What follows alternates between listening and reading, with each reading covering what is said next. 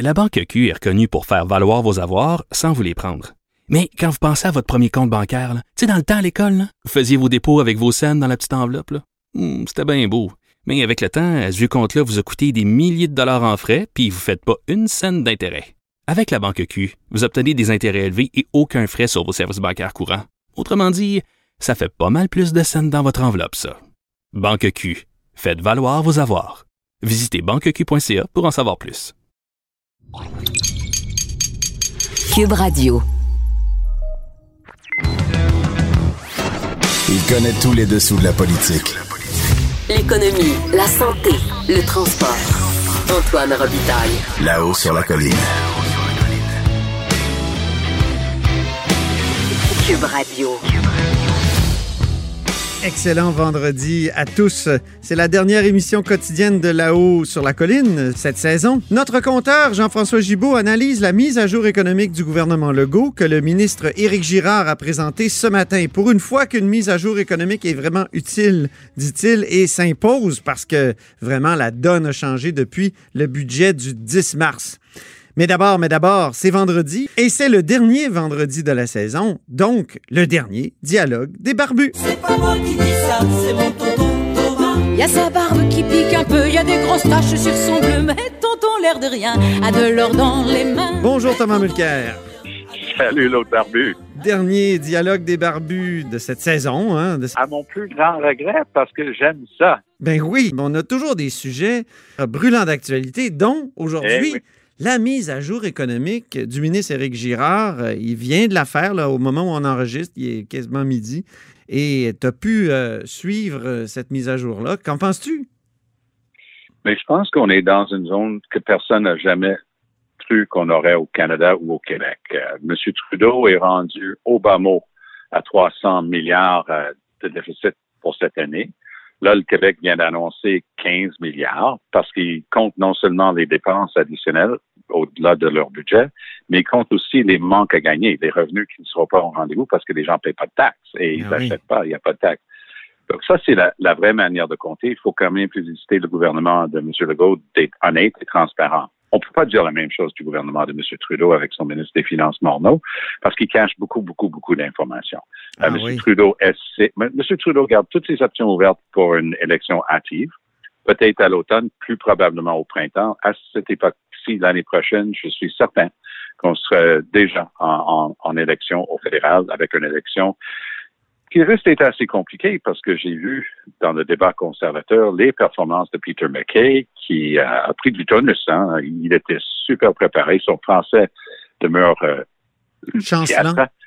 Bon, carrément mauvais, mais à peu près aussi mauvais que qu'O'Toole, puis les deux autres n'étaient même pas capables de baragouiner trois phrases.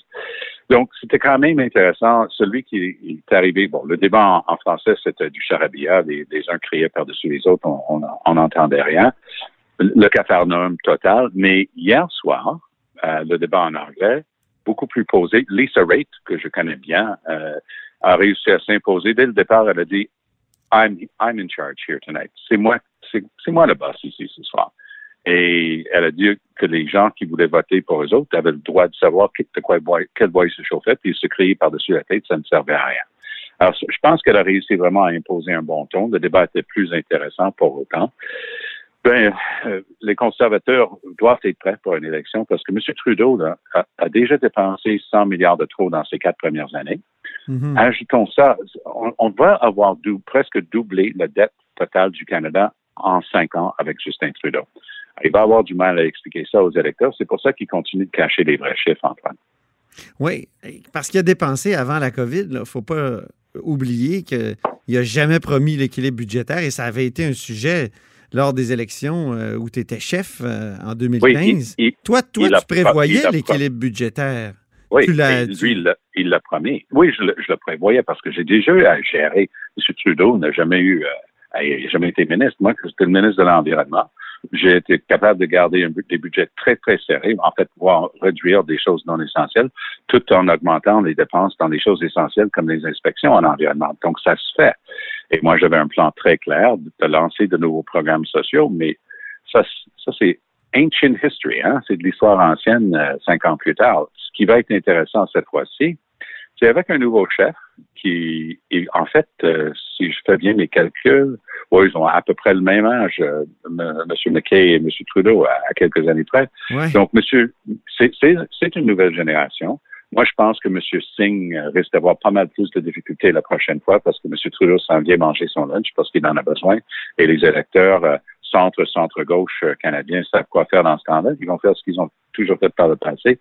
Tout le monde euh, chez les libéraux. Alors, on va voir qu'est-ce que ça donne, mais mon- ma prédiction, élection assez hâtive, difficile d'expliquer la situation économique, que ce soit au Québec ou au Canada. Puis M. Trudeau a, a dépensé énormément, donc il a fait plaisir à beaucoup de gens. Ça, c'est un peu la, la manière facile de faire de la politique. Hein? Oui, puis encore ici, il est en- quand il est en train de donner des chèques à tout le monde, c'est magnifique, c'est salutaire pour les gens qui avaient besoin d'un chèque pour mettre une épicerie sur la table dans le temps où tout le monde perdait leur emploi. C'était la bonne décision à prendre. Oui. Mais à un moment donné, il faut être transparent, il faut être honnête, il faut dire où on en est. Moi, je pense que M. Girard est en train d'aller dans exactement l'autre sens. Il montre un chiffre très, très, très, très, très élevé. Il va monter ça, au il va dire 14,9 milliards de, de déficit euh, en 2020-2021. Donc, c'est un chiffre énorme. Et peu à peu, parce qu'il va lui rester quand même deux ans et demi, et pendant ces deux ans et demi-là, la CAQ va montrer miraculeusement, avec les coussins qui vont avoir construit ça et là, ça va être revenu à quelque chose de potable aux prochaines élections, puis ils vont essayer de surfer là-dessus. Pour M. Trudeau, c'est beaucoup plus difficile, parce que c'est vrai que théoriquement, les trois partis peuvent décider de lui tirer la plug, mais ils ne le feront jamais. Le Bloc n'a pas envie d'une élection. Le NPD craint une élection comme la peste, et les conservateurs n'avaient pas encore de chef. Peut-être qu'ils vont être un peu plus euh, ils vont avoir un peu plus le goût d'une élection, mais les deux autres joueront pas le jeu. Mais c'est Trudeau lui-même qui doit décider. Et il va décider au meilleur moment, puis le meilleur moment, c'est quand il n'aura pas eu besoin de dévoiler tous les chiffres.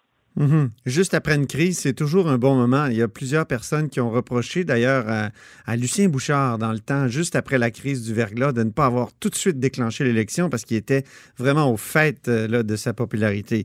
Euh, J'ai l'impression que Trudeau va, va, va a noté la, la leçon. il- lui, il, il va pas se gêner.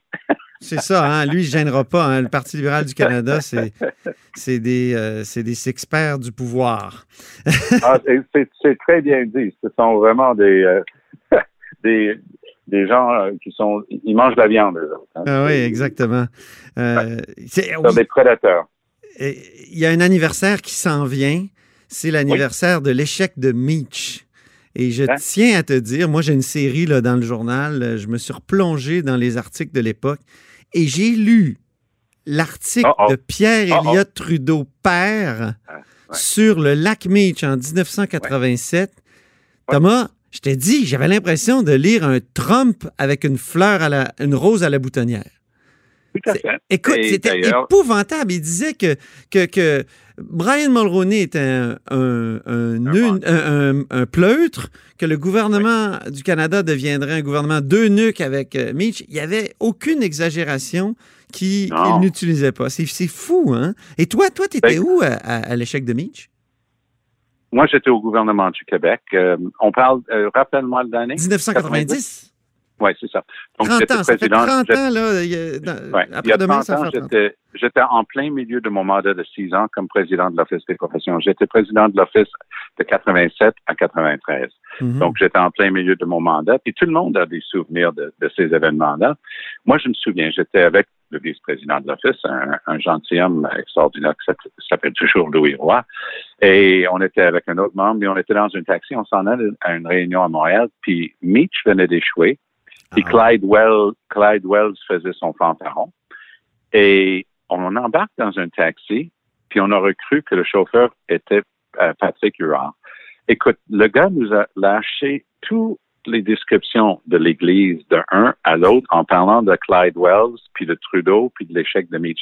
Et moi, j'ai une théorie. Dans ma vie politique, je me suis toujours rendu compte que quand un chauffeur de taxi s'ouvre comme ça, écoute-le.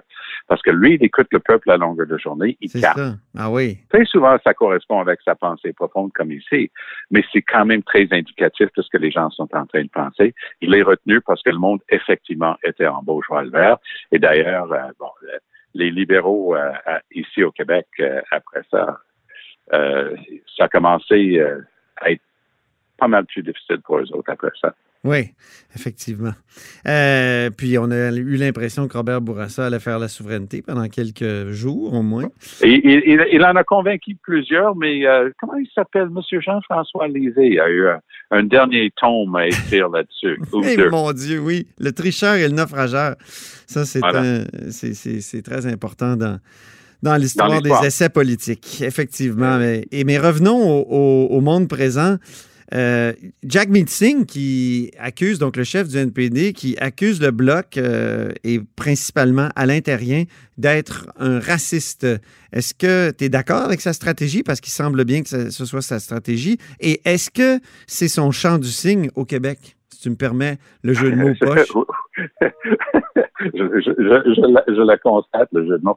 Ah, je vais te dire honnêtement, Antoine, euh, j'ai eu l'occasion de critiquer euh, assez sévèrement euh, ce choix de, de mots par M. Singh, précisément parce que le sujet est tellement brûlant d'actualité et que le sujet est tellement sérieux. On n'a pas le droit de brader la, la valeur de ce terme-là Ouais. en le lançant sans fondement.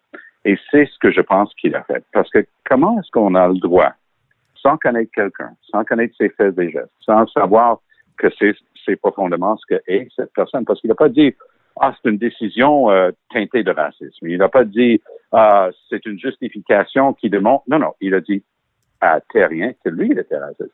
Je connais pas beaucoup M. Terrien. Je sais qu'il euh, est économiste, il a enseigné au HEC. Il est quelqu'un qui a déjà fait des bons états de service à l'Assemblée nationale. Et de tout ce que j'ai pu lire et voir de ce terme-là, j'ai jamais vu la moindre indication qu'il avait de la moindre dans ce sens-là. Pour s'expliquer, euh, parce que M. Singh est protégé, il a son privilège parlementaire quand il est en chambre. Il peut dire n'importe quoi. Euh, mais quand il va dehors, à moins que je l'ai manqué, j'ai écouté attentivement. Je n'ai jamais entendu répéter le mot raciste à l'extérieur de la chambre. Ah bon? Ce que je l'ai non, ce que je l'ai entendu faire hier, et c'est très intéressant, je l'ai entendu dans une, une entrevue radio le lendemain, à une, une radio anglophone où je travaille aussi. Et il a dit ceci. Je ne m'excuserai jamais d'être contre le racisme systémique. Ben, duh, OK. Qui, qui a dit que vous deviez être pour le racisme systémique?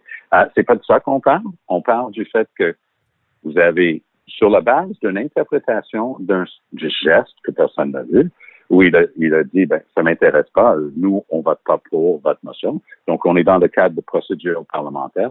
Moi, je pense moi, je sais que j'aurais voté pour la motion du MPD parce que ça visait à dénoncer le racisme systémique qui existe, à mon sens, et bien au sein de la GRC. Donc, j'aurais voté pour et je pense que le Bloc a manqué une occasion en ne, ne pas votant pour. Mais ça permet pas à quelqu'un d'autre de se retourner de bord et de dire, t'es raciste.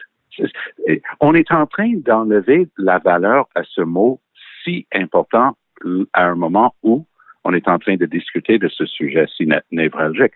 Et je ne comprends pas. Et je pense que M. Singh aurait dû prendre acte et s'excuser. C'est ce que j'ai dit à la radio et à la, à la télé au Canada anglais au cours des derniers jours.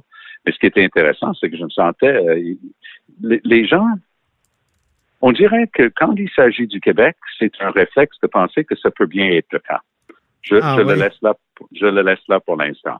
Mais c'est quelque, je, je suis une de ces rares personnes qui vit pleinement dans les deux Canada.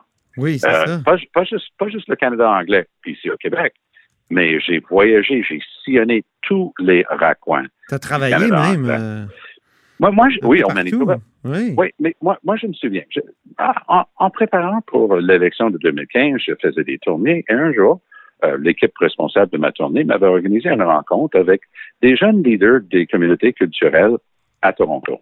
Mhm. Et il y a une jeune femme issue d'une minorité visible qui me regarde et dit, mais de toute façon, les Québécois sont racistes. Alors, euh, j'ai respiré par le nez, j'ai avalé et j'ai dit, il y a 8 millions de Québécois. Euh, je je soupçonne que tout comme en Ontario ou en Alberta ou peu importe où, on va trouver des racistes partout. Ah oui. Mais je dis, est-ce que c'est pas ça la racine même du préjugé que Mhm. d'affirmer d'ici que 8 millions de Québécois que vous savez qui sont plus aptes à être racistes que les gens dans d'autres provinces. Et elle s'est calmée parce qu'elle s'est rendue compte qu'elle commettait la faute qu'il semblait reprocher à, à, à qui on ne sait pas. Oui, c'est ça. Mais, mais c'était pour moi une leçon. Et je l'ai senti au cours des deux derniers jours, encore une fois. C'est un de ces points de division que je remarque et que je constate. Et dans- moi, j'ai toujours essayé de bâtir des ponts, mais hier, je ne suis pas euh, retenu. J'étais, j'étais fort critique de- du choix d'utiliser le terme et du refus de s'excuser. Mhm. Et j'ai donné l'exemple suivant. Imaginez que quelqu'un euh, dans le bloc québécois aurait garoché un mot euh, 100 000 watts, là, un mot très chargé à M. Singh. Mhm. La personne refuse de s'excuser, se fait expulser et revient quand même le lendemain pour s'asseoir à trois sièges de M. Singh. Quelle aurait été la réaction de M. Singh et de son parti? Mais c'est la même chose ici. On n'a pas le droit d'affirmer qu'un individu, en le pointant du doigt, est, raciste, tandis qu'on n'a aucune manière de l'étayer, de le soutenir, outre le fait que vous n'aimez pas, qui vous a fait un geste quand vous avez insisté. Il a dit non, nous, on a pris notre décision, vous n'aurez pas votre euh, approbation Mais- unanime. OK. Mais cette Je vais donner un je vais- Oui, vas-y. Oui, Oui. Je vais excuse-moi. donner un exemple. Oui. Quand j'étais le chef du NPD, encore, après l'élection, mais j'étais encore chef, nous, on avait présenté une motion pour avoir euh, le consentement unanime euh, sur une question concernant l'islamophobie. Mhm. Il y a un ou deux conservateurs qui avaient dit non. Puis quand on demande le consentement unanime, c'est pas un vote, à tour de rôle, c'est juste est-ce qu'il y a des objections? Puis du moment que tu entends une objection, c'est pas unanime, mais le, le président passe à autre chose. Nous, on on, on était frustrés, on était fâchés et on s'est organisé au sein de l'institution qui est le Parlement. Alors, ce qu'on a fait, c'était pas compliqué. On a invité des journalistes d'aller dans les galeries et cette fois-ci de voir qui pouvait voter contre. Et vous savez quoi? On a fini par le faire adopter parce que personne ne voulait porter le bonnet d'âne. Mhm. Et on, on a, donc, j'ai jamais, ça me serait jamais venu à l'esprit de traiter quelqu'un de raciste Mhm. parce qu'ils a- ils- ils en avaient contre une, une motion. Moi, je crois que le GRC a de la discrimination, du racisme systémique. On n'a qu'à regarder des statistiques, notamment pour les Premières Nations, mais aussi pour les, les personnes de couleur à travers le Canada. Mais je, je ne comprends pas comment c'est considéré un bienfait que de lancer un épithète comme ça à un individu sur une telle base. Je crois qu'on déprécie la monnaie de, de, de, de cet important mot. Oui, c'est vrai. Mais je me demande si ceux qui ont beaucoup combattu la loi 101 ne sont Oui. pas en partie responsables de, cette, euh, de ce soupçon à l'égard des Québécois. Et, et- et je dis ça parce que souvent, surtout à Montréal, ceux qui ont combattu la loi 101 faisaient des parallèles entre le, la race pure, la race aryenne et la loi 101. Et, Et c'est- ça, ça, je- et, et Je ce, que je, bien, ce que ouais. je trouve très triste, c'est que c'est totalement l'inverse. La loi 101, ça vise justement à dé-ethniciser la langue française, à faire en sorte que les enfants d'immigrants apprennent le français pour que la société québécoise soit encore plus pluraliste. Mais dans le reste du Canada, ça a été vu comme préserver la pureté. Et, ça, c'est resté là. Puis toi, tu as été un, critique de la loi 101, je pense. Est-ce que, tu, sens, que, l'analyse que, je fais est, valable? ben, il y a eu certainement des exagérations, mais j'ai vécu les deux de l'intérieur. J'étais pendant plusieurs années au Conseil de la langue française, donc j'ai rencontré et entendu des gens, puis j'ai entendu des vers et des pommures des deux côtés dans mon expérience, parce que j'étais aussi chez Alliance Québec. Mais je peux dire que dans les deux cas, d'une manière très générale, j'ai rencontré des gens intelligents qui voulaient mener un, un débat important de fond sur une question vitale pour les Québécois. Mhm. Donc, c'est, c'est- ça nous ramène à notre case départ dans la discussion d'aujourd'hui. C'est comment on, on nous aborde les uns des autres. Je Ouais. me souviendrai, il y a un, un- un auteur canadien qui avait écrit qu'on avait chanté une chanson euh, qui, qui était une chanson populaire à l'époque, que le, le futur est à nous, nous appartient. Mordecai Ritzler avait fait le rapport entre la chanson justement de- du Parti québécois, Demain nous appartient, et, les chansons nazies. Mais c'est toujours Alors, cette... ça, c'est, le genre de truc, effectivement, où, comment peux-tu avoir une discussion après ça? C'est ça. comment peux-tu comment peux-tu partir de ça? Et dire oui, vous savez hein, euh, c'est une réalité que les Québécois majoritaires dans Mm. la province mais ont toujours eu moins en ce qui concerne l'économie et le reste. Et leur langue n'était pas considérée la langue usuelle et normale du commerce et des affaires de l'administration, et ainsi de suite. Et on va changer ça. Et je, pense que je, je, connais la loi 101 pas mal plus que n'importe qui d'autre avec qui j'ai jamais parlé, parce que j'étais à la direction des affaires juridiques du Conseil de la langue française et j'étais par la suite chez Alliance Québec. Donc, je connais, je connais les deux côtés. C'est comme je disais au départ, j'étais responsable de mettre les lois du Manitoba en langue française après que, après que la Cour suprême a statué. Donc, je connais les deux côtés. J'étais sur la commission d'appel sur la langue d'enseignement parce que c'est un dossier très chatouilleux et j'ai eu l'occasion de planter à la Cour, la, la Cour suprême lorsqu'ils ont rendu une décision qui s'abordait récemment, j'étais à la Chambre des communes, qui s'abordait les protections pour l'école française au Québec. Donc, si on connaît le dossier, on va se rendre compte que c'est complexe et il faut être ouvert. Et il faut toujours travailler à bâtir des ponts et pas lancer des grenades. Mm-hmm. Et quand on lance un mot qui ressemble à une grenade comme le mot racisme, on, a, on a intérêt à, avoir à être en mesure de le baquer. Exactement. Bon, écoute, merci infiniment, Thomas, pour cette euh, belle saison de La haut sur la colline et du dialogue des barbus. Puis, euh, on, reprend ces discussions-là après un repos. J'espère que le débat public aussi se reposera, se dépolarisera pendant cet été. Mais euh, reposons-nous un petit peu, puis on se reparle au mois de septembre, ça, c'est sûr. Génial. OK. À très bientôt. Merci beaucoup. Bon été, Thomas. Merci. La Banque Q est reconnue pour faire valoir vos avoirs sans vous les prendre. Mais quand vous pensez à votre premier compte bancaire, tu sais, dans le temps à l'école, vous faisiez vos dépôts avec vos scènes dans la petite enveloppe. Hmm, c'était bien beau. Mais avec le temps, ce vieux compte-là vous a coûté des milliers de dollars en frais, puis vous ne faites pas une scène d'intérêt. Avec la Banque Q, vous obtenez des intérêts élevés et aucun frais sur vos services bancaires courants. Autrement dit, ça fait pas mal plus de scènes dans votre enveloppe, ça. Banque Q, faites valoir vos avoirs. Visitez banqueq.ca pour en savoir plus. Là-haut sur la colline. Une entrée privilégiée dans le Parlement. Cube Radio.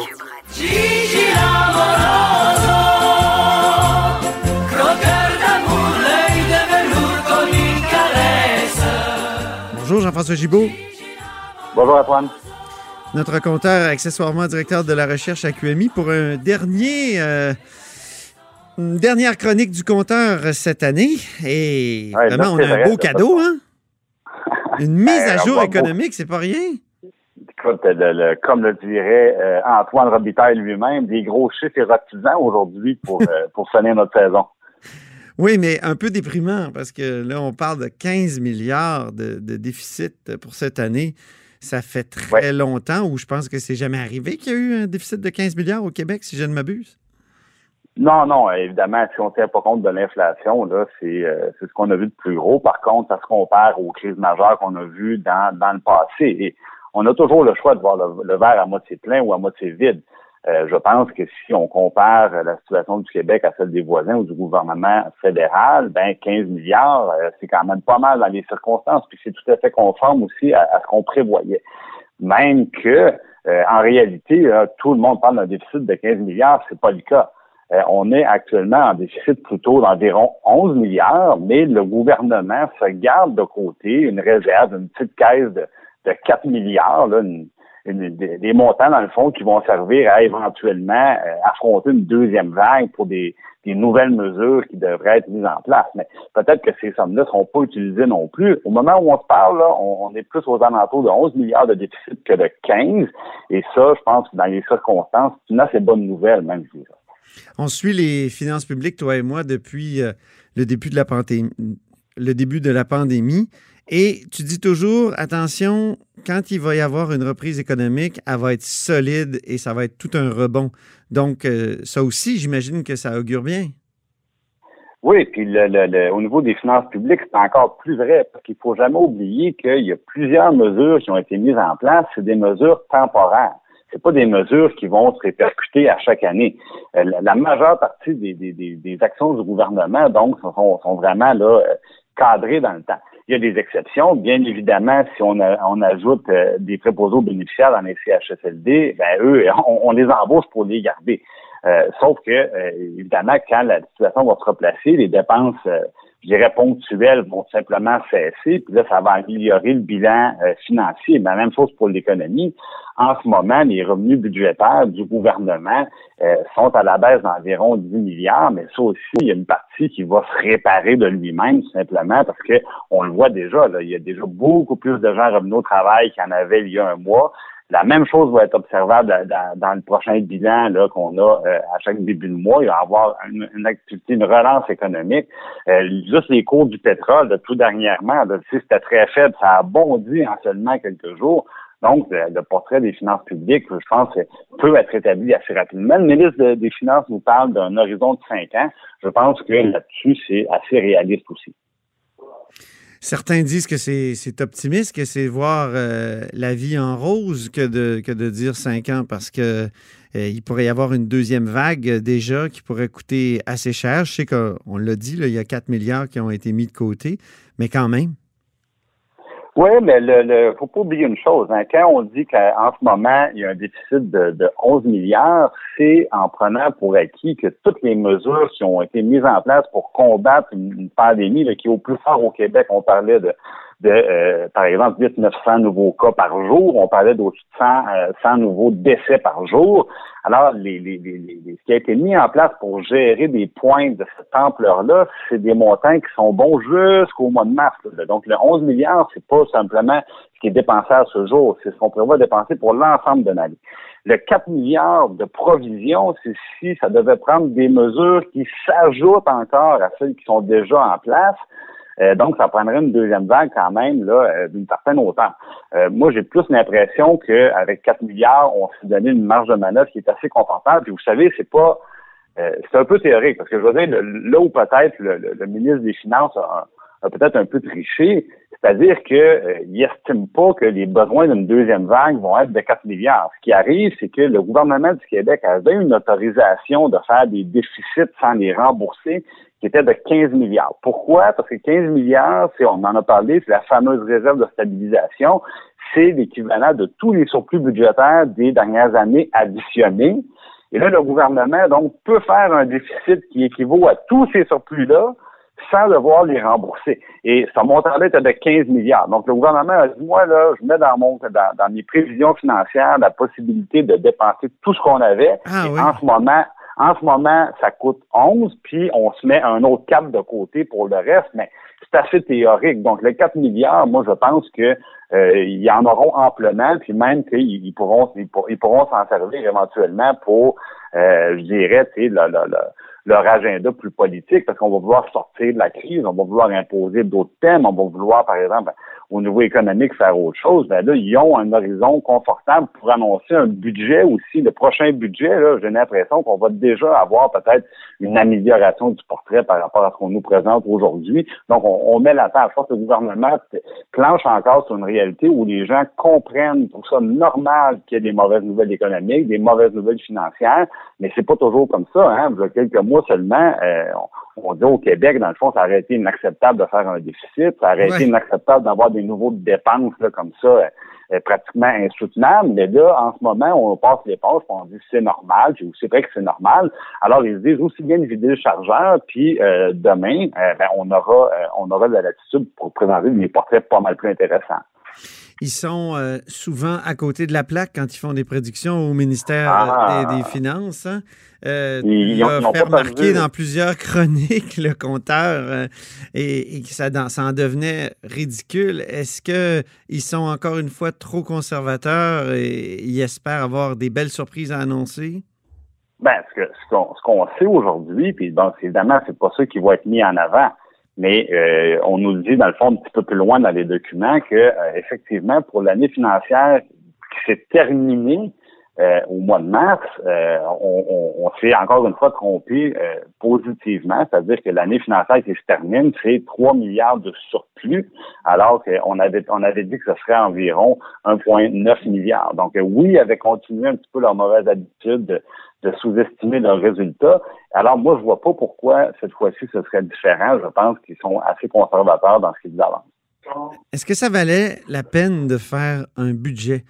Est-ce que quand on regarde ah. la date à laquelle a été déposé le budget, c'est qu'on est à la toute veille, euh, tu sais, mettons 48 heures là, de, de, de la fermeture de l'économie, des écoles et tout ça. C'était le 10 mars, hein, euh, et c'est à partir du 12 là, qu'on parle de fermer euh, tout. Ben, est-ce que ça valait la peine? J'ai entendu le ministre dire que c'est une bonne chose, mais je me pose la question, est-ce qu'il n'aurait pas fallu, est-ce qu'il n'aurait pas été mieux de dire, bon, ben cet, exercice-là, euh, on va le repousser parce qu'il y a quelque chose d'épouvantable, il y a un tsunami qui s'en vient. Je pense que non. Euh, pour deux raisons. La première des choses, c'est que pour une fois, le document porte bien son nom.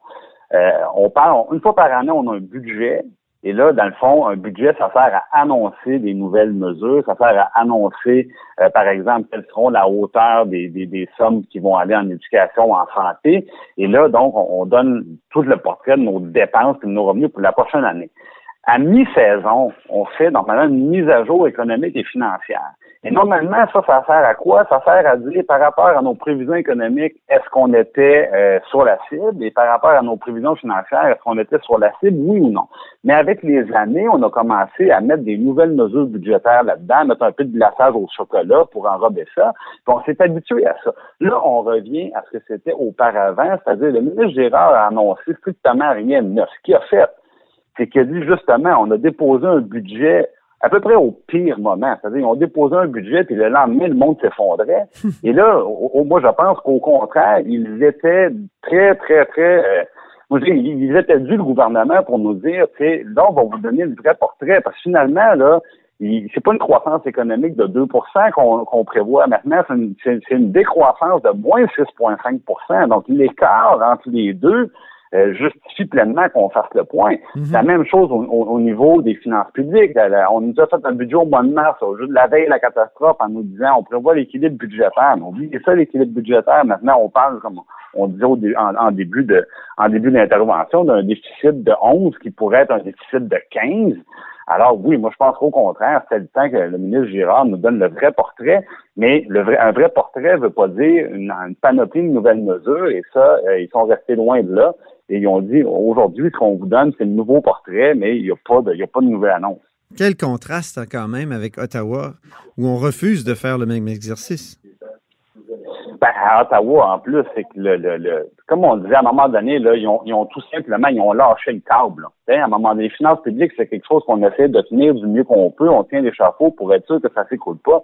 On dirait qu'à Ottawa, là, le, premier ministre Trudeau a lâché la corde, puis il a dit, bon, ben tant pis, tant qu'à faire un déficit, essayons de battre le record. Euh, on, est on est en centaines de milliards de déficit, puis il n'y a plus de la prolongation de la PCU sans rajouter de, de- de mesures pour bien la, la contrôler alors qu'on sait que c'est un bar ouvert. Euh, c'est c'est l'exemple tout craché de ça. Euh, donc, euh, eux, à Ottawa, ils vont ils vont avoir des, des euh, une situation pas mal plus inquiétante et euh, on le sait, un jour, ils vont ils vont devoir dire que présenter un plan pour refermer ces déficits-là qui vont être monstrueux. Et euh, c'est peut-être possiblement, on connaît la dernière recette, hein, c'était les Ouais. provinces, qui- c'est les provinces qui ont payé pour euh, pour ça dans les années passées. Là, pour le moment, Ottawa nous dit, ben le Québec, euh, comme toutes les autres provinces, on va vous lancer 14 milliards de plus en surplus. Ben, très bien, très bien. Mais euh, le 14 milliards, moi, je pense que ça va devenir moins 14 milliards assez rapidement euh, dans les prochaines années. Puis moi, je, je te le présente, Antoine, il y, a- il y aura, il y aura une commission d'enquête très large sur la gestion fédérale des finances publiques pendant la, con- pendant la pandémie. Je suis certain de ça. Ah oui, c'est vrai, ça c'est très possible. Ben, c'est une prédiction de fin d'année, de fin de session. Compteur, merci Cette infiniment. émission est maintenant disponible en podcast. Rendez-vous dans la section balado de l'application ou du site cube.radio pour une écoute sur mesure en tout temps. Cube Radio, autrement dit. Et maintenant, autrement écouté.